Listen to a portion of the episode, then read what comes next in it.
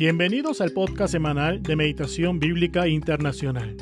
Este día estaremos meditando en el pasaje de Hechos, capítulo 2, versículos 1 al 13. Y para iniciar, daremos lectura del pasaje en la nueva traducción viviente. Luego de la lectura, meditaremos en este pasaje leído, iniciando con una oración para que la ayuda del Espíritu Santo esté presente para hacernos escuchar y entender la voz de Dios.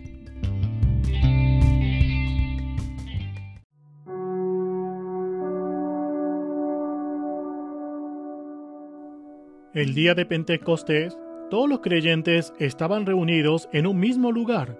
De repente, se oyó un ruido desde el cielo parecido al estruendo de un viento fuerte e impetuoso que llenó la casa donde estaban sentados. Luego, algo parecido a unas llamas o lengua de fuego aparecieron y se posaron sobre cada uno de ellos, y todos los presentes fueron llenos del Espíritu Santo y comenzaron a hablar en otros idiomas conforme el Espíritu Santo le daba esa capacidad. En esa ocasión había judíos devotos de todas las naciones que vivían en Jerusalén. Cuando oyeron el fuerte ruido, todos llegaron corriendo y quedaron desconcertados al escuchar sus propios idiomas hablados por los creyentes. Estaban totalmente asombrados. ¿Cómo puede ser? exclamaban. Todas las personas son de Galilea, y aún así las oímos hablar en nuestra lengua materna. Aquí estamos nosotros, partos, medos, elamitas, gente de Mesopotamia, Judea, Capadocia, Ponto, de la provincia de Asia, de Frigia, Panfilia, Egipto y de las áreas de Libia alrededor de Sirene, visitantes de Roma, tanto judíos como convertidos al judaísmo, cretenses y árabes. Y todos oímos a esta gente hablar en nuestro propio idioma acerca de las cosas maravillosas que Dios ha hecho. Quedaron allí maravillados y perplejos. ¿Qué querrá decir esto? se preguntaban unos a otros. Pero otros entre la multitud se burlaban de ello diciendo, solo están borracho, eso es todo.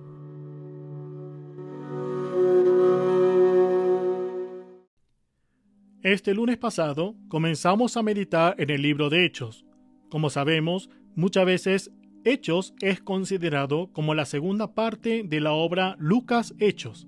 Por lo tanto, hermanos, les invitamos a que puedan tomarse un tiempo para hacer un repaso del Evangelio de Lucas. Después del capítulo 1, que nos narra la promesa de Jesús acerca de la llegada del Espíritu Santo y de la elección del discípulo que tomará el lugar de Judas, en el capítulo 2 vemos una historia que para muchos es muy conocido. Hasta me atrevería a decir demasiado conocido con la nota negativa que lleva la palabra demasiado.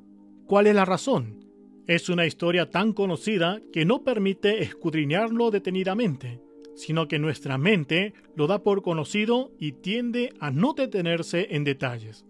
Tal vez haya personas que conozcan esta historia por oídas, pero no toman el tiempo para poder confirmarlo en el texto bíblico justo porque es demasiado conocido.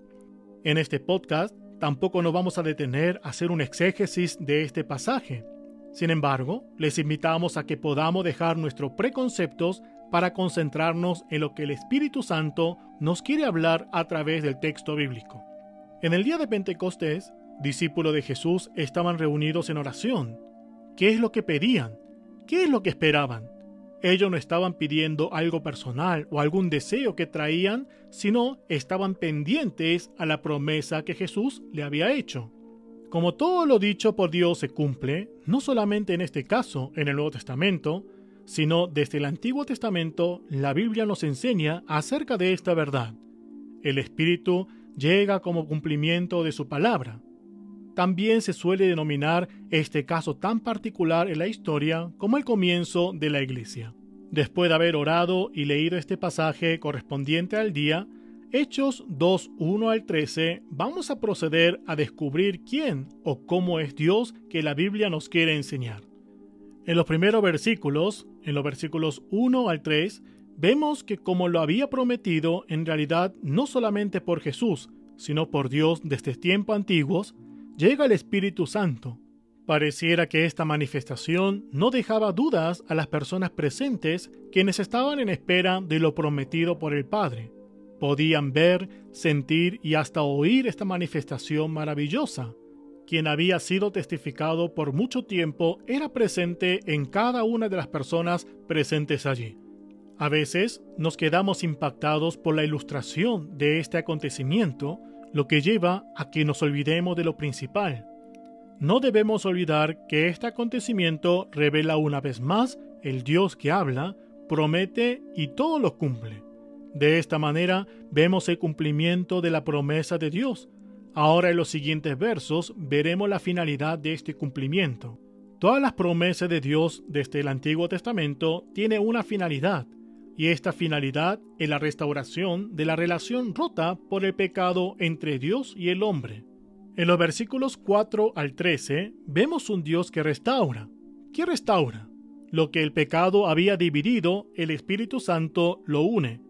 Para esto, hace falta recordar el acontecimiento de la Torre de Babel en el capítulo 11 de Génesis, donde el deseo del hombre en ponerse en el lugar de Dios lleva a la división de lenguas.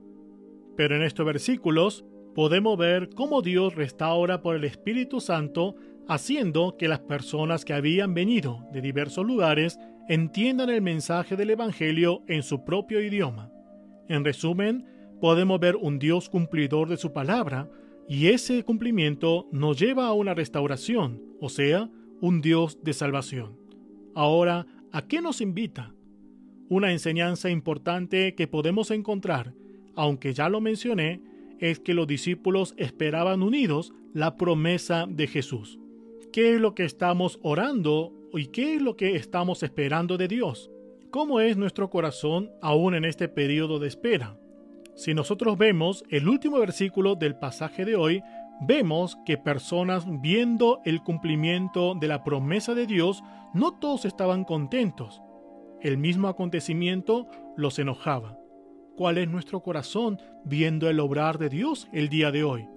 Reflexionemos si somos conscientes de que Dios está cumpliendo su promesa en mí y que de esta manera estamos viviendo ese cumplimiento y agradezcamos a Dios por su paciencia y bondad y misericordia que nos guía en cada instante.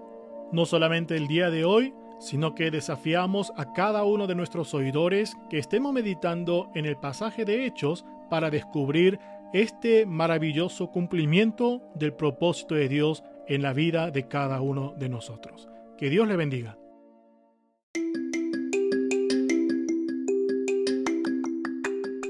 Les invitamos a compartir este podcast con sus familiares, amigos y conocidos y también visitar nuestros sitios en línea, nuestra página meditacionbiblica.com en YouTube y Facebook como Meditación Bíblica Internacional y en Instagram como Meditación Bíblica.